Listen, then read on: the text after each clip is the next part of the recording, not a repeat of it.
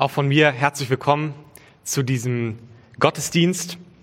Ja, wie Olli schon angekündigt hat, es sieht alles danach aus, dass der Lockdown sich verlängert, dass wir also sowohl Gottesdienste weiter online feiern müssen, als auch unsere Mitgliederversammlung, die geplant gewesen ist, verschieben müssen. Aber alle weiteren Infos dazu folgen natürlich dann über die Infomail und andere Kanäle, die möglich sind. Ja, wir starten heute mit der Predigtserie zuerst beten in diesen Januar hinein. Und Viele von euch werden per Mail vermutlich diesen Gebetsflyer bekommen haben, wo wir einmal die Themen aufgelistet haben, die wir also durchbeten wollen gemeinsam. Und auch gemeinsam wollen wir fasten. Und verschiedene Fastenarten, Vorschläge findest du auf der Rückseite von diesem Gebetsflyer. Jetzt kann man natürlich die Frage stellen, wie Olli es eben schon gesagt hat, wir haben das Ganze letztes Jahr schon gemacht und ich glaube das Jahr davor auch. Warum immer wieder? Also warum hat man das Thema nicht irgendwann mal abgeschlossen? Warum machen wir das Ganze jährlich immer wieder? Irgendwann hat man es doch verstanden. Ja, beten ist wichtig, gehört zum Leben als Christ dazu. Das muss doch eigentlich an Information einmal reichen und dann hat man das ganze Thema auch abgearbeitet. Aber erfahrungsgemäß ist es doch so, dass eine Lebensphase, die wir beschreiben würden, also in meinem Leben oder in deinem Leben, dass diese Beschreibung immer nur für eine gewisse Zeit anhält. Irgendwann ist sie überholt. Man bräuchte eine neue Lebensbeschreibung. Und das Gleiche trifft auch auf das Thema Gebet zu wenn wir in einer unserer Lebensphasen das Thema Gebet, sage ich mal, im Griff haben oder eine gute Routine für uns gefunden haben und darüber berichten würden, heißt es nicht, dass fünf Monate später oder fünf Jahre später man die gleiche Aussage über sein Gebetsleben immer noch treffen würde, sondern wir brauchen immer wieder diese Erinnerung und diese Reflexion darüber, wie steht es eigentlich mit meinem Gebetsleben. Es gibt eine bekannte Aussage über Martin Luther und man sagt dort über ihn, dass er drei Stunden am Tag betete. Und als ich das gelesen habe, habe ich mich relativ klein gefühlt, weil ich dachte, okay, auf drei Stunden komme ich jetzt nicht. Und gleichzeitig denke ich, ist es auch gut, wenn wir uns daran erinnern, dass diese Aussage, die irgendwann ein Mensch mal über Martin Luther getroffen hat, sie beschreibt letztlich nur eine gewisse Phase seines Lebens. Keiner weiß, ob es fünf Jahre nach dieser Aussage vielleicht immer noch gewesen, so gewesen ist oder ganz anders. Und so glaube ich, ist es wichtig, dass wir uns daran erinnern, dass unser Gebetsleben und die Beschreibung dessen immer nur eine Momentaufnahme ist. Ich würde die Behauptung aufstellen, dass die Mehrzahl der Christen mit ihrem Gebetsleben nie zufrieden ist. Also, ich glaube, wenige Aspekte des christlichen Lebens können mehr Schuldgefühle auslösen als dieses Thema Gebet. Es gibt keine andere geistliche Disziplin, die aus meiner Perspektive so schwer ist wie das private Gebetsleben. Es gibt tatsächlich diverse Aussagen von großartigen Theologen und Predigern der Kirchengeschichte und bis in das aktuelle Zeitalter hinein, die das untermauern. Zum Beispiel sagte Martin Lloyd Jones, alle Dinge im christlichen Leben sind einfacher als Gebet. Alle. Und noch drastischer drückt es Thomas Shepard aus, der sagt, es gibt Zeiten in meinem Leben, da würde ich lieber sterben, als zu beten. Ist das nicht drastisch? Von einem Mann, den man erstmal beschreiben würde als Mann Gottes, so äh, ein Held, den man gerne nacheifern möchte, ein großartiges Vorbild. Und so eine Person sagt, manchmal gibt es Zeiten in meinem Leben, da würde ich lieber sterben, als zu beten. Beten kann anstrengend sein. Beten ist eine ganz schwierige Disziplin. So nehme ich es wahr. Ich habe selten um nicht zu sagen nie, jemanden gehört, der mit großem Selbstbewusstsein und sehr gerne viel über sein eigenes Gebetsleben spricht. So nach dem Motto, aber ah, ich wollte dir schon immer mal erzählen von meinem Gebetsleben. Also bei mir sieht das so und so aus. Und dann mit einem Selbstbewusstsein, mit einem Anspruch, das ist ja großartig, wie ich das mache, dann davon erzählt, wie man also sein Gebetsleben führt. Wenn ich mein eigenes Leben betrachte, dann müsste ich wahrscheinlich ehrlicherweise sagen, ich bin in keiner geistlichen Disziplin so schlecht wie im Gebet. Alles andere fällt mir leichter. In anderen Bereichen könnte ich vielleicht irgendwie was erzählen und sagen, oh, das ist gar nicht so schlecht, wie ich das mache. Aber beim Thema Gebet, da hat man immer so eine gewisse Scham und ich habe immer den Eindruck, irgendwie so richtig, also nee, irgendwie ist da der Wurm manchmal drin. Das Einzige, worin ich, worüber ich stolz bin in meinem Gebetsleben, ist meine restaurierte Gebetsbank. Und selbst das ist mehr Schein als Sein, denn unter dem Begriff restaurieren fasse ich zusammen, schleifen und streichen. Aber das alles andere, alles andere in diesem Bereich macht mich manchmal betroffen, löst eine gewisse Scham in mir aus. Ich erinnere mich vor ein paar Monaten, als das Thema Reisen noch äh, offener war und man eher noch die Möglichkeit hatte, zumindest so einen Städteurlaub in Deutschland zu machen, war ich in einer fremden Stadt mit meiner Frau unterwegs und wir wollten zur Orientierung, wir kamen dort an und hatten uns dann aus, so ein bisschen außerhalb der Stadt hatten wir geparkt und wollten dann zur Orientierung erstmal in die Innenstadt laufen, zu Fuß. Und wenn man sich also in so einer fremden Stadt nicht gut auskennt und auch nicht mehr in der Lage ist, diese äh, ursprünglichen Städtepläne oder so zu lesen, dann äh, greift man natürlich zurück auf das Handy und so machte ich also Google Maps an und versuchte mich zu orientieren und uns also zielstrebig Richtung Innenstadt zu führen. Ich meine, wir hatten auch Hunger und wollten jetzt wirklich nicht zu lange noch unterwegs sein. Und es muss irgendwann passiert sein, dass in meinem Handy sich das GPS falsch kalibriert hat oder äh, keine Ahnung, diese Art Kompass, der also die Richtung anzeigt, in die man zu gehen hat. Und so gingen wir offensichtlich auf jeden Fall nach der Aussage des Handys in die richtige Richtung, aber man konnte unten ablesen, dass der Abstand zum Ziel, zur Innenstadt immer größer wurde. Und mehrfach, also während wir da so eine Stunde umherirrten, äh, wechselten wir dann wieder die Richtung und es ging dann wieder ein Stück näher und dann aber wieder weiter weg. Und ähm, man kann sich das vorstellen, wenn dann also auch einer oder beide ähm, in dieser Beziehung hungrig sind und es sich also zu verzögern droht, dass es dann zu gewissen Spannungen kommen kann. Ich möchte es jetzt nicht Streit nennen, ich nenne es einfach mal so eine angespannte Stimmung zwischenmenschlich. Naja, auf jeden Fall ähm, merkte ich dann irgendwann, dass ich so gewohnt war an dieses, dieses Tool, was ich hatte, an dieses GPS, dass ich überhaupt nicht mehr selber nachdachte.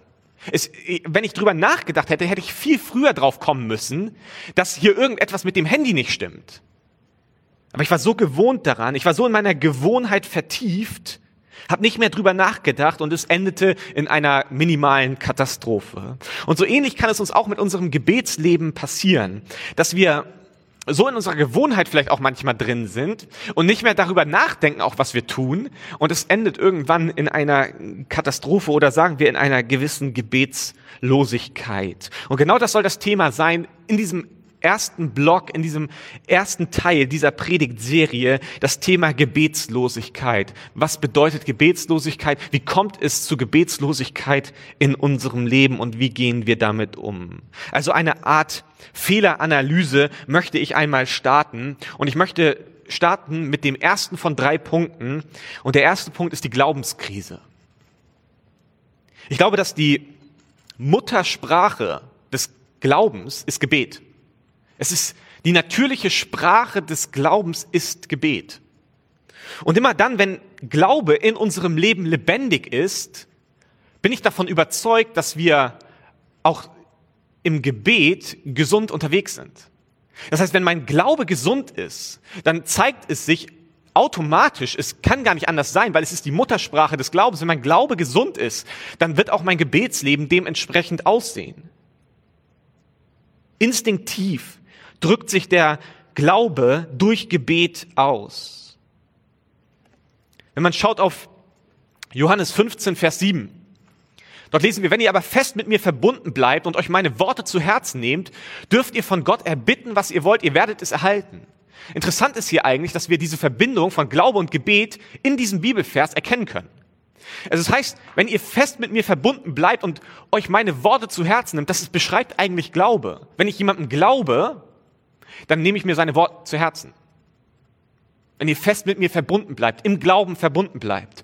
Und dann, nachdem es also in diesem ersten Teil um das Thema Glaube im Prinzip geht, heißt es dann, dürft ihr von Gott erbitten, dann geht es plötzlich um Gebet. Das heißt, Glaube und Gebet sind unendlich eng miteinander verbunden. Wo der Glaube stark ist, da zeigt es sich auch im Gebetsleben. Und wenn unser Gebetsleben längerfristig krank ist, dann gehe ich zunächst einmal von einer Glaubensfraktur, von einem Glaubensbruch aus. Es ist wahrscheinlich die Wurzel dieser Gebetslosigkeit, ist vermutlich eine Glaubenskrise. Es ist keine Gebetskrise zuerst. Die Gebetskrise ist mehr oder weniger Symptom der Glaubensfraktur, die ich erlitten habe. Das führt mich zu der Frage, wie sollte ich dann reagieren? Also wie reagiere ich dann auf diese Gebetskrise? Und ich glaube, die Antwort ist zunächst einmal, die Reaktion sollte nicht sein, mehr Disziplin, eine neue Taktik. Dann fängt man an, also ich muss meine Uhrzeit ändern, zu der ich bete. Oder ich brauche eine Gebets-App. Und dann kann man so, so eine Gebets-App, die einen erinnert an verschiedene Gebetsthemen und dann immer wieder aufleuchtet, neue Benachrichtigungen, Erinnerungen ans Gebet oder so eine klassischen Akronyme, die dann verwendet werden, wo dann jeder Buchstabe für irgendeinen Schritt im Gebet steht. Dann machst du erst das, dann machst du das, dann kommt dieser Schritt. Das alles umfasst diesen Bereich Taktik, Strategie, Disziplin. Und ich glaube, es wäre nicht die richtige Antwort, wenn wir es mit einer Glaubenskrise zu tun haben. Es ist wichtig, diese Dinge zu durchdenken. Wie ist meine Herangehensweise an das Thema Gebet? Aber ich glaube, wir setzen eine falsche Hoffnung in Disziplin, in Taktik, wenn der Glaube das Problem ist. Dann kratzen wir nur an der Oberfläche. Man kann es schaffen, dadurch vielleicht eine kurzfristige Veränderung herbeizuführen. Also immer dann, wenn ich mit meiner ganzen Disziplin, die ich habe, und ich habe gar nicht so wenig Disziplin, wenn ich mit meiner ganzen Disziplin versuche, mein Gebetsleben so richtig gut zu führen, dann schaffe ich das auch für zwei Monate.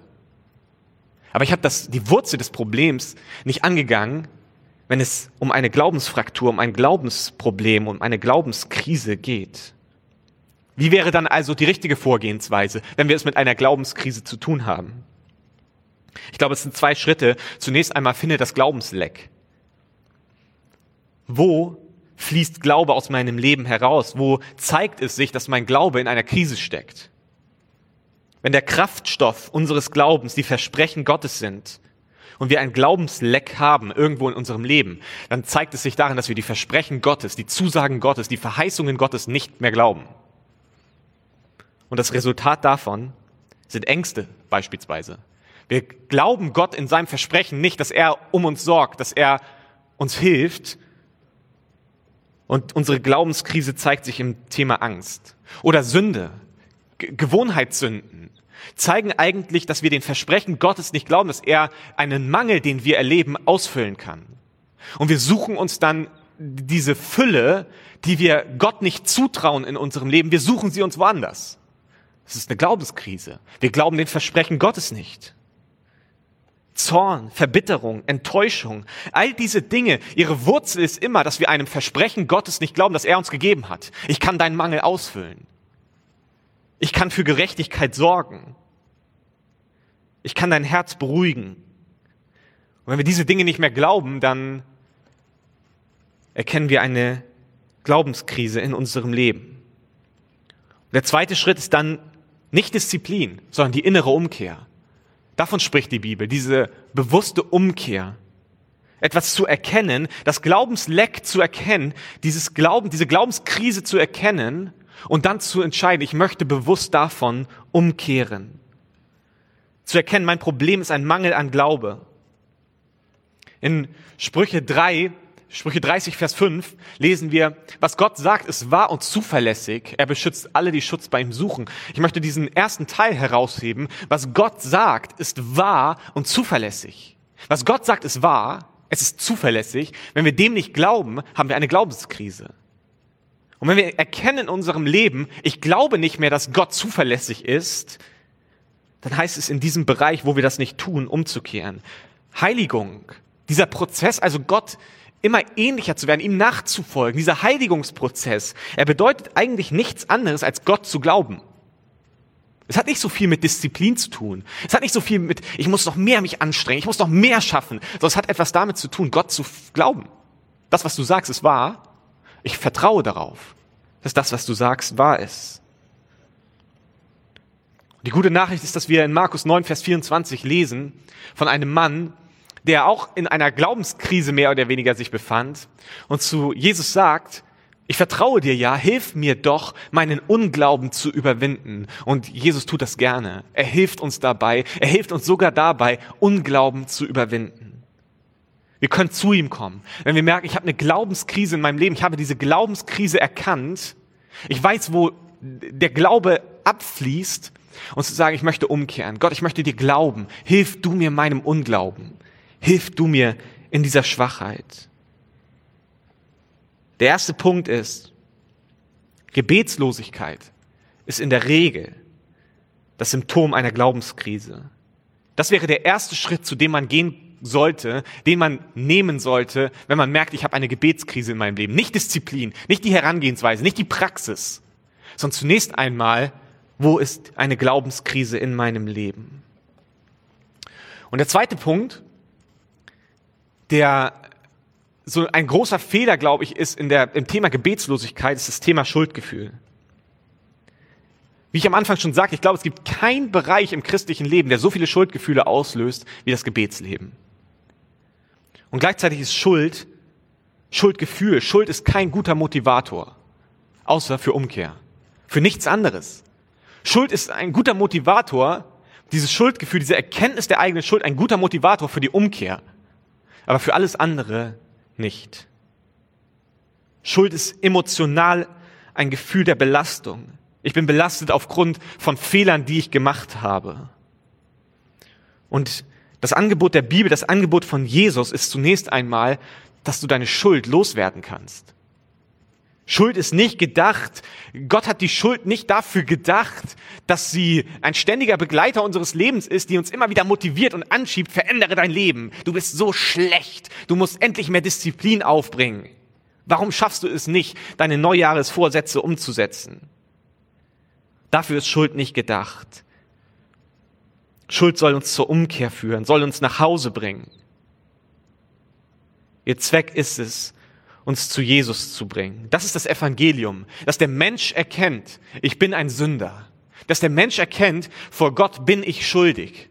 Es gibt kein Wenn und Aber. Ich bin schuldig vor Gott. Und wenn ich dieses, diese Schulderkenntnis habe, dann heißt es nicht, okay, jetzt muss ich mich anstrengen, um endlich Gott zu gefallen, sondern wenn der Mensch diese Schulderkenntnis hat, dass er hingeführt wird zum Retter, zu Jesus Christus, zu dem Angebot, was Gott macht. Ich möchte dich retten und deshalb habe ich meinen Sohn geschickt, der stellvertretend für deine Schuld am Kreuz gestorben ist. Und jeder, der an ihn glaubt, wird nicht verloren gehen, sondern hat das ewige Leben. So sollten wir mit Schuld umgehen. Das ist der biblische Umgang mit Schuld. Schuld sollte man loswerden. Schuld ist nicht dauerhafter Motivator in deinem Leben, damit du endlich mal etwas auf die Reihe bekommst und dein Leben in den Griff kriegst.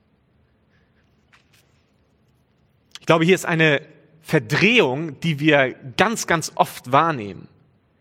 Der Ansporn, den Gott uns in der Nachfolge gibt, ist Lohn und nicht Schuld. Und wir denken, es ist immer andersherum. Wir denken immer, den Ansporn, den Gott uns gibt, ist Schuld, weil wir die Schuld wahrnehmen und dann fangen wir an, unser Leben zu verändern. Nein, nein. In der Nachfolge, in dem, im Leben mit Gott ist der Ansporn Lohn. Wir finden es an verschiedenen Stellen, zum Beispiel in Philippa 3, Vers 14. Da heißt es, mit aller Kraft laufe ich darauf zu, um den Siegespreis zu gewinnen. Hier geht es um einen Siegespreis, um einen Lohn, um etwas, was man haben möchte. Das ist die Motivation. Das Leben in Gottes Herrlichkeit. Denn dazu hat uns Gott durch Jesus Christus berufen. Hier geht es nicht, weil ich so viel Angst habe durch Schuldgefühle, sondern hier geht es um einen Lohn, der versprochen wurde. Kolosser 3, Vers 24. Als Lohn dafür wird er euch das Erbe geben, das er versprochen hat. Das wisst ihr ja, denn Jesus Christus ist euer wahrer Herr. Auch hier geht es ganz explizit um einen Lohn, der versprochen ist. An einer anderen Stelle, wo Jesus einen jungen Mann auffordert, etwas zu verändern in seinem Leben, da geht es um Lohn. Jesus sah ihn voller Liebe an, etwas fehlt dir noch, geh, verkaufe alles, was du hast und gib das Geld den Armen, damit wirst du im Himmel einen Reichtum gewinnen. Es geht um Lohn, der niemals verloren geht und dann komm und folge mir nach. Die Motivation, der Ansporn im Leben mit Christus ist nicht deine Schuldgefühle, die du dauerhaft haben sollst, sondern der Ansporn ist, dass Gott dir ein Versprechen gegeben hat. Er will dich belohnen, reichlich belohnen. Und das ist der Motivator. Und dann, dann stelle ich mir automatisch die Frage, wenn Gott so viel Lohn verheißen hat und das auch über das Gebet ausgesprochen hat, wenn so viel Verheißung auf dem Thema Gebet liegt, warum beten wir dann nicht mehr? Warum beten wir nicht mehr? Römer 12, Vers 12. Seid fröhlich in der Hoffnung darauf, dass Gott seine Zusagen erfüllt. Bleibt standhaft, wenn ihr verfolgt werdet und lasst euch durch nichts vom Gebet abbringen.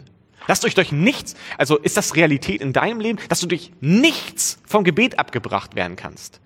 Also wenn ich mein Leben anschaue, dann merke ich, also hier ist eine Lücke zwischen dem hier und dem hier.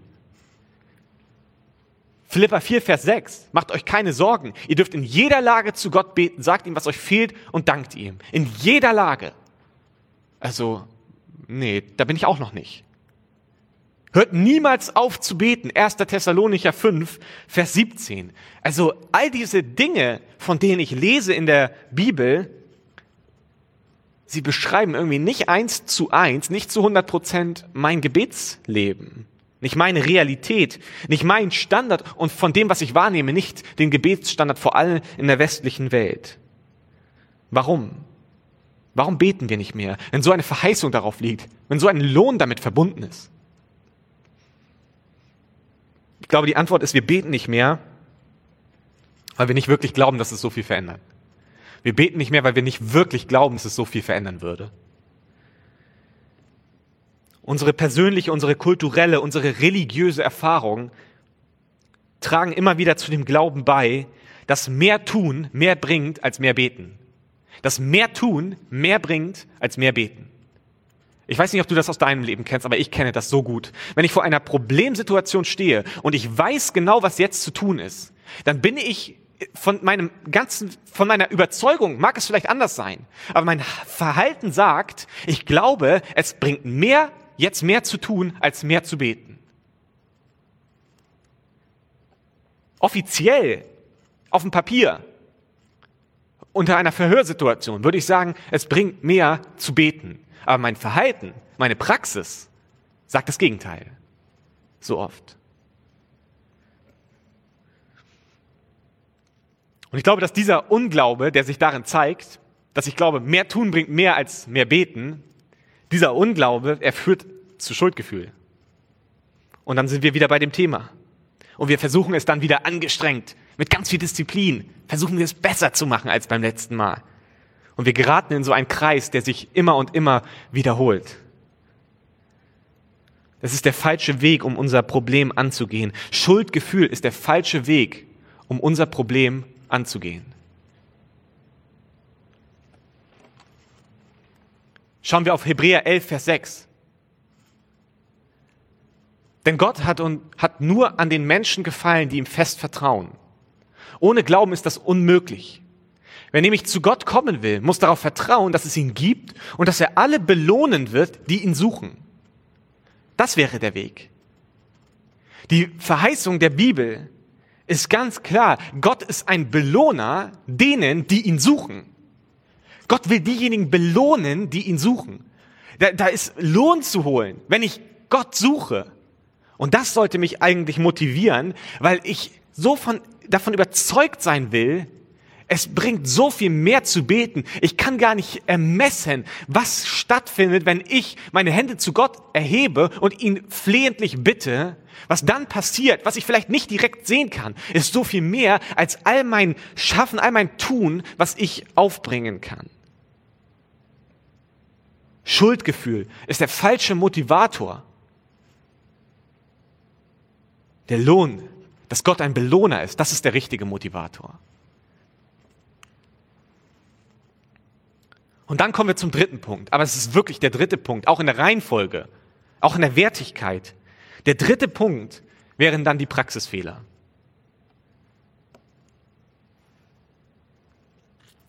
Was ist, wenn wir die falsche praktische Herangehensweise haben? Das gibt es auch, aber ich würde sagen, die anderen beiden Bereiche, die sind zuerst zu checken. Habe ich irgendwo ein Problem mit einer Glaubenskrise? Bin ich vielleicht nur motiviert durch Schuldgefühle in meinem Leben? Und wenn wir diese beiden Punkte gecheckt haben, dann können wir uns mit der Praxisfehler-Variante auseinandersetzen, mit der praktischen Herangehensweise. Zum Beispiel, betet man am Abend oder Morgen? Also ich finde, es macht einen großen Unterschied. Es gibt Menschen, die sind abends viel konzentrierter oder da passt es besser rein. Und es gibt Menschen, bei denen ist es morgens viel besser. Sich eine Zeit zu nehmen, in der man sich bewusst auf Gott ausrichtet. Es gibt Leute, die führen ein Gebetstagebuch, weil sie so Schwierigkeiten haben, wenn sie irgendwo stehen oder sitzen, sich zu konzentrieren, dass sie diese Hilfe brauchen, ihre Gebete aufzuschreiben. Ich kann das nachvollziehen. weil meine Gedanken auch so schnell wandern und manchmal hilft das. Es gibt Menschen, die führen geradezu exorbitant große Listen mit irgendwelchen Themen, die sie durchbeten wollen. Es gibt die Leute, die sind Freestyle unterwegs, die brauchen keine Listen, die brauchen keine Erinnerungen, die brauchen gar nichts, die sind einfach, die sind so wild, die können beten, wo und wann auch immer. Es gibt Menschen, die arbeiten mit konzentrischen Kreisen. Sie fangen also erst bei sich selbst in ihrem Leben, in ihrem Umfeld an, vielleicht bei der engsten Familie und dann Stück für Stück arbeiten sie sich also in Kreisen weiter raus, bis sie dann bei dem ganzen umfassenden Heilsplan Gottes landen. Es gibt Menschen, die, denen fällt es leichter, in Gemeinschaft zu beten. Und es gibt Menschen, denen fällt es leichter, allein zu beten. Beides ist wichtig. Man kann nicht eins nur haben und das andere sagen, das ist nicht so wichtig. Beides ist wichtig. Aber es gibt Menschen, denen fällt das eine leichter und es gibt Menschen, denen fällt das andere leichter. Wenn ich mir Jesus und sein Gebetsleben anschaue, ich lese zum Beispiel Markus 1, Vers 35 davon, am nächsten Morgen stand Jesus vor Tagesanbruch auf und zog sich an eine einsam gelegene Stelle zurück, um dort allein zu beten. Es hat etwas, also wenn ich das lese, dann klingt hier etwas von Gewohnheit an. Also es klingt hier etwas von, das ist so sein Stil gewesen. Vor Tagesanbruch. Pff, ist nicht meine Lieblingsbibelstelle, um ehrlich zu sein. Lukas 5, Vers 16. Jesus aber zog sich immer wieder in die Einsamkeit zurück, um zu beten. Hier klingt äh, praktische Herangehensweise an. Hier klingt Praxis an. Es ist so ein bedeutender Teil des Gebetslebens. Ja, natürlich geht es um viel um Theorie und was bedeutet Gebet eigentlich? Was tun wir im Gebet? Aber irgendwann muss es auch auf die Straße gebracht werden, in die Praxis umgesetzt werden. Und dann hat es etwas mit Disziplin, mit Gewohnheit, mit Taktik, mit Strategie zu tun. Für mich ist Gebet eine Riesenherausforderung. Einfach weil ich so dazu neige, so schnell selber aktiv zu werden weil meine Gedanken so schnell wegwandern, es mir so schwer fällt, mich zu fokussieren, weil ich auch oft so egoistisch bete, weil ich so fokussiert bin auf meine kleine Welt und meine Probleme, die ich gerade habe, dass sich mein Gebetsleben so oft um die gleichen Themen, um meine Themen dreht. Und meine Challenge für 2021, darauf bin ich mehr oder weniger so gestoßen worden, ich möchte anfangen, mein Gebetsleben mehr und mehr umzustellen und anfangen, die Bibel zu beten. Was heißt das? Ich habe gemerkt, ohne die Gewohnheit, die Bibel zu beten, wird mein Gebet ganz schnell degeneriert zu leeren Wiederholungen. Immer und immer wieder die gleichen Wiederholungen und sie drehen sich so oft um aktuelle, private Anliegen und so selten um Gottes großen Zielen. Und so selten auch um andere Menschen. So selten auch um ganzheitliche Dinge. Ich bin immer wieder bei den gleichen Themen, immer wieder bei den gleichen Dingen, immer wieder in meinen Themen drin und so wenig ganzheitlich, auch äh, was das Thema Dank angeht, was das Thema Anbetung angeht, was das Thema Bekenntnis meiner Sünden angeht. Ganz oft so fokussiert auf, ich brauche, ich will, ich möchte. Und ich glaube, dass da es hilfreich ist, wenn wir anfangen, die Bibel zu beten wenn wir uns die frühe Kirche anschauen, in Apostelgeschichte 4, Vers 24, lesen wir dort, dass sie also ein Gebetsanliegen hatten oder dass sie anfingen zu beten. Da beteten alle gemeinsam zu Gott, Herr, du hast den Himmel, die Erde und das Meer erschaffen und dazu alles, was lebt. Und dann setzt es sich fort in den nächsten Versen. Und wenn wir hineinschauen, dann merken wir, sie beten nicht eigene Worte, sondern sie beten Psalm 2. Sie benutzen die Bibel für, ihre, für ihr konkretes Anliegen, was sie haben. Sie gebrauchen die Worte, die Gott gegeben hat und beten sie zu ihm zurück. Sie beteten die Worte zu Gott, die Gott ihnen gegeben hatte. Viele Stellen, diverse Stellen in der Bibel sind Gebetsstellen. Und allein diese Gebetsstellen, die wir in der Bibel zuhauf haben, allein diese Stellen bewusst zu lesen als ein Gebet, ist schon beten. Die Bibel ist offensichtlich der größte Gebetshelfer, den es gibt. Die Bibel sagt so viel über Gott.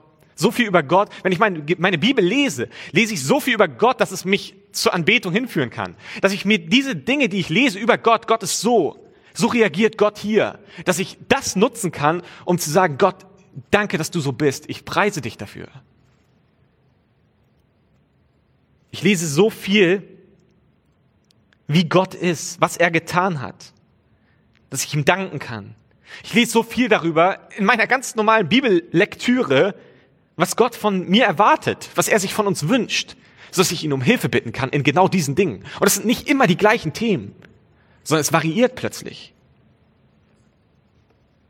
Ich lese darin, wo ich versagt habe und kann anfangen, meine Sünden zu bekennen in diesen Dingen. Und manchmal werde ich auf Sachen gestoßen, auf die wäre ich niemals im Leben selber gekommen, wenn ich so mit meinen Gedanken hin und her wandere und plötzlich lese ich Dinge, Thema Eifersucht oder solche Dinge, die vielleicht nicht auf meinem, meiner Agenda standen, die ich selber gar nicht so wahrnehme. Und ich lese sie in der Bibel und merke, Gott, ich möchte das bekennen und ich möchte dich um Hilfe bitten. Also nicht mehr zu sagen, okay, ich habe jetzt meine stille Zeit und ich lese jetzt 20 Minuten meine Bibel und danach werde ich 20 Minuten beten, sondern zu sagen, ich nehme meine Bibel und dann fange ich an zu lesen und werde meine Bibel beten.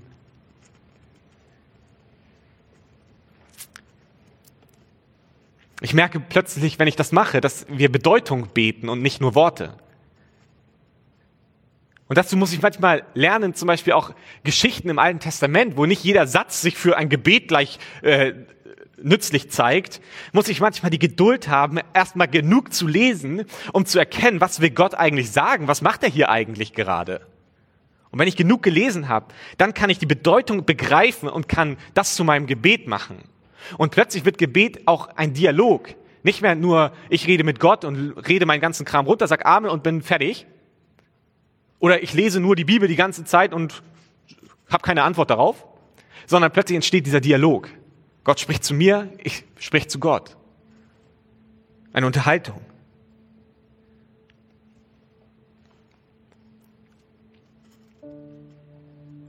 Gebetslosigkeit ist, glaube ich, eine der größten Krisen, die wir als Christen durchmachen können. Und wir haben immer und immer wieder damit zu tun. Und ich möchte ermutigen, diese drei Schritte mal durchzugehen im eigenen Leben, zu gucken, wo sind Symptome in meinem Leben für eine Glaubensfraktur, wo habe ich eine Glaubenskrise in meinem Leben, das Leck zu identifizieren und umzukehren, sich neu auf die Versprechen Gottes zu fokussieren. Gott hat das versprochen und daran will ich festhalten, ich will ihm darin Glauben schenken. Zu schauen, wo bin ich in meinem Leben getrieben von Schuldgefühlen, auch im Thema Gebet. Und diese Schuldgefühle nicht zu nehmen, jetzt muss ich mehr Disziplin haben, sondern dass mich diese Schuldgefühle zur Umkehr führen. Ich erkenne, in Jesus habe ich einen Retter gefunden und er hat mir so viele gute Dinge verheißen und das soll mein Motivator sein. Dass Gott ein Belohner ist, soll meine Motivation sein fürs Gebet, weil ich möchte diesen Lohn haben, den Gott mir verheißen hat.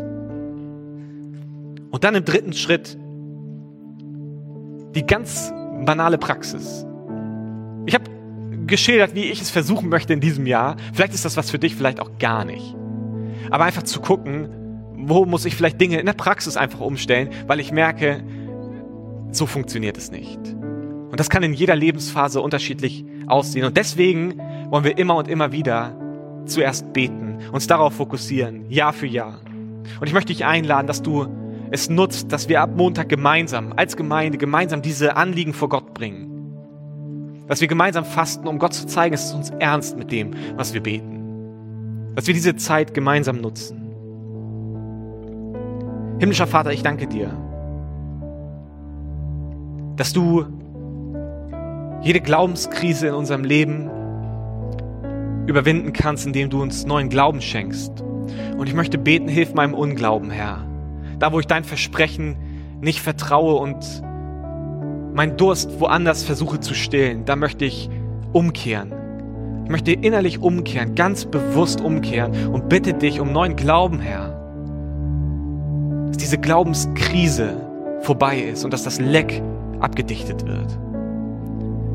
Ich möchte beten, Herr, dass du Schuld aus meinem Leben entfernst Danke, dass es möglich geworden ist durch das Kreuz. Ich möchte das ganz neu in Anspruch nehmen, Jesus, dass du für meine Schuld gestorben bist und deswegen bin ich frei von Schuld und darf als dein Kind leben und du hast so viele Verheißungen für mich vorbereitet. Du bist ein Belohner, sagt dein Wort. Und daran will ich festhalten und ich möchte diesen Lohn im Empfang nehmen, Herr. An dir dranbleiben. Und so möchte ich dich auch bitten, Herr, dass du in der Praxis uns allen zeigst, wie der richtige Weg für uns ist um an dir dran zu bleiben, nah an deinem Herz zu sein und deinen Worten zu gehorchen. Erfülle uns neu mit deinem Geist, Herr. Stärke du uns im Gebet als Gemeinde und jeden von uns ganz persönlich. Amen.